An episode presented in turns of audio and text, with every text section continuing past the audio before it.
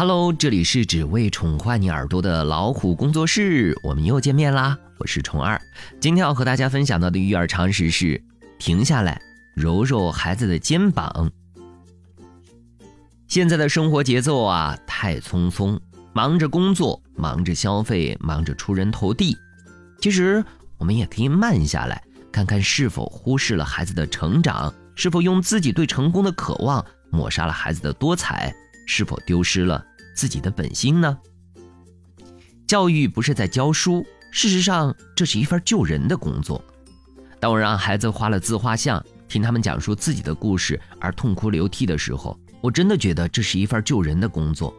你没有办法想象他们内心会有这么多的事情，这么的严重。因为他们讲出来了，因为他们哭了，他不会走错路。有的孩子告诉我，只要能不回家，他一定不要回家。这句话如果让他的父母听见了，一定会吓一跳。事实上，这群孩子的父母正好是台湾经济起飞的那一代，当他们在努力创造经济奇迹的时候，对于孩子却疏忽了关爱。所以这些孩子不是为反叛而反叛。他们是在反叛某一程度的冷漠与疏离。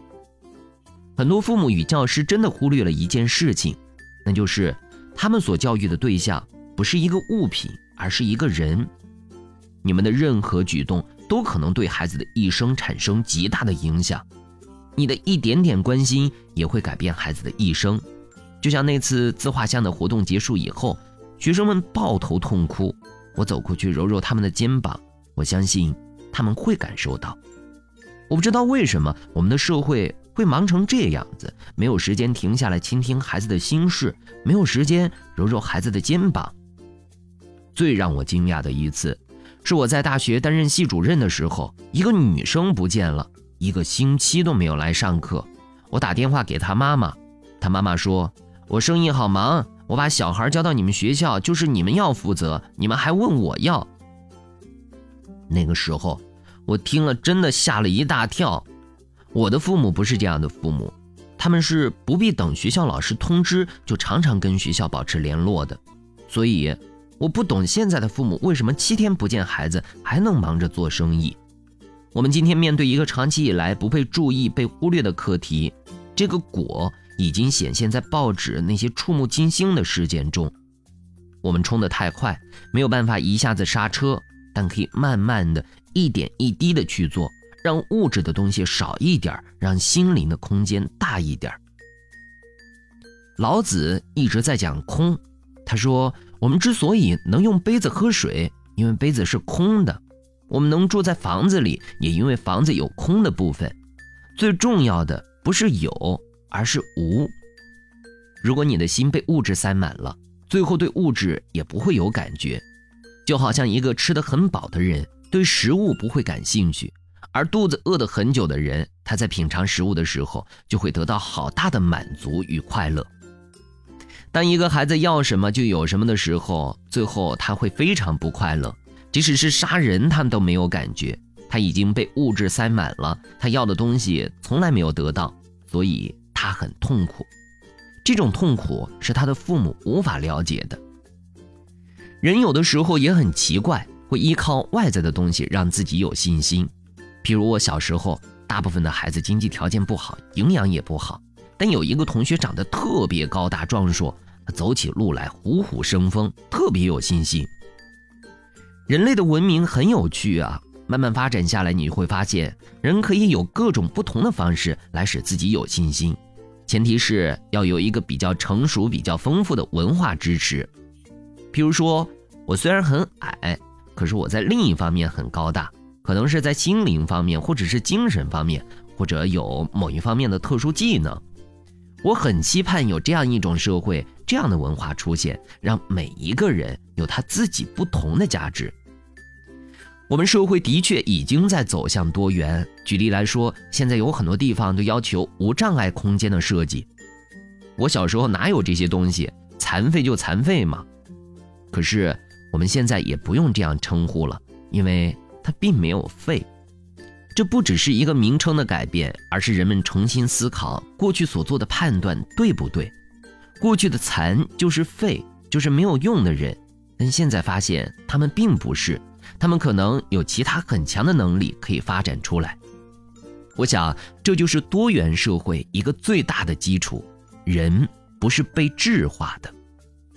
质化就像我们前面提到的，用英文分数、数学分数就决定这个学生好或者是不好，不把人质化，才能够让人身上的其他元素有机会被发现，丰富他的自信。我们的社会是慢慢的往这个方向在走，但同时有一些干扰，例如重商主义、唯利是图的价值观，又会让多元趋向单一。单一化之后，就会出现这样的声音。考上大学有什么用？歌手接一个广告就有数百万入口袋，那才实在。所以，价值的单一化是我们所担心的。一个成熟的社会，应该是每一个角色都有自己的定位，有他不同的定位过程，每个人都能满足于他所扮演的角色。这个观念在欧洲一些先进国家已经发展得很成熟，他们长期以来重视生命的价值，所以他们的自信不是建立在与别人的比较上。一味的跟别人比，迟早都会走向物化。许多人喜欢比较，哈，比身上是不是穿名牌的服装，开的车子是不是宝马或者是捷豹。也有人是比精神方面的，最近上了谁的课，看了哪一本书，听起来是不同的比较。精神的比较好像比物质的比较还高尚一点其实也并不一定。我认为有比较之心，就是缺乏自信。有自信的人，对于自己所拥有的东西是一种充满而富足的感觉。他可能看到别人有而自己没有的东西，就会觉得羡慕、敬佩，进而欢喜赞叹。但他回过头来，还是很安分的做自己。就像宗教或者是哲学里所谓的圆满自足、无欲无贪，充分的活在快乐的满足中。这和禁欲呢也不一样。好比宗教有成熟的和不成熟的宗教。不成熟的宗教就是在很快、很急促的时间内要人做到无欲无贪，所以提倡禁欲；成熟的宗教反而是让你在欲望里面了解什么是欲望，然后你会得到释然，觉得自在，就会有新的快乐出来。这就叫做圆满自足。西方的工业革命比我们早，科技发展比我们快，所以他们已经过了那个比较欲求的阶段，反而回来很安分的做自己。他不会觉得。赚的钱少就是不好，或者是比别人低贱，也不会一窝蜂的模仿别人、复制别人的经验。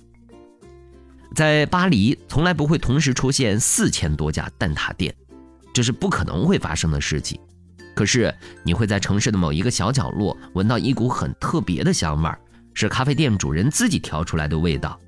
二十年前你在那里喝咖啡，二十年后你还是会在那里喝咖啡。看着店主任慢慢变老，却还是很快乐的在那里调制咖啡，这里面一定有一种不可替代的满足感。我觉得每一次重回巴黎，最大的快乐就是可以找回这么多人的自信，每一个角落都有一个人的自信，而且安安静静的，不想去惊扰别人。譬如冰淇淋店的老板，他卖没有牛奶的冰淇淋，几十年来店门前总是大排长龙，但他永远不会想多开几家分店。他好像有一种够了的感觉，那个够了是一个很难的哲学。我就是做这件事情很开心，每一个吃到我冰淇淋的人也都很快乐，所以够了。我想这种快乐是我也是希望大家能够学到的东西。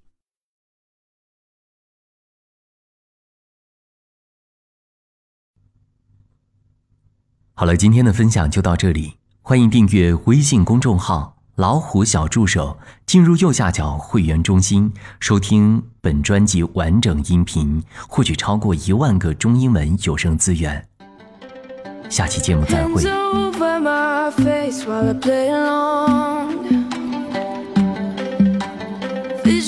Just as clear with my eyes closed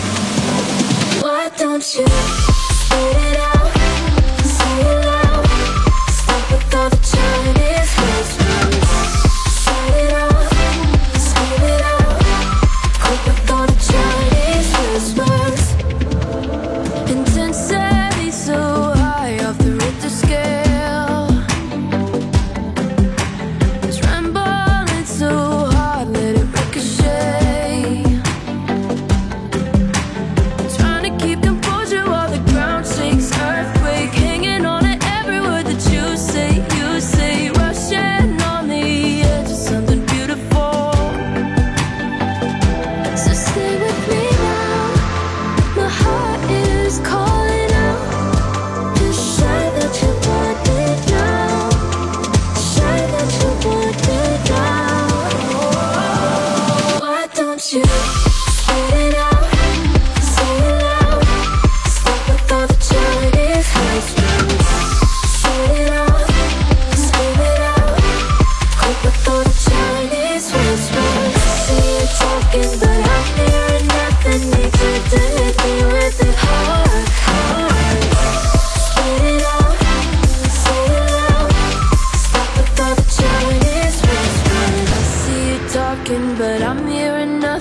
got me out here in the dark.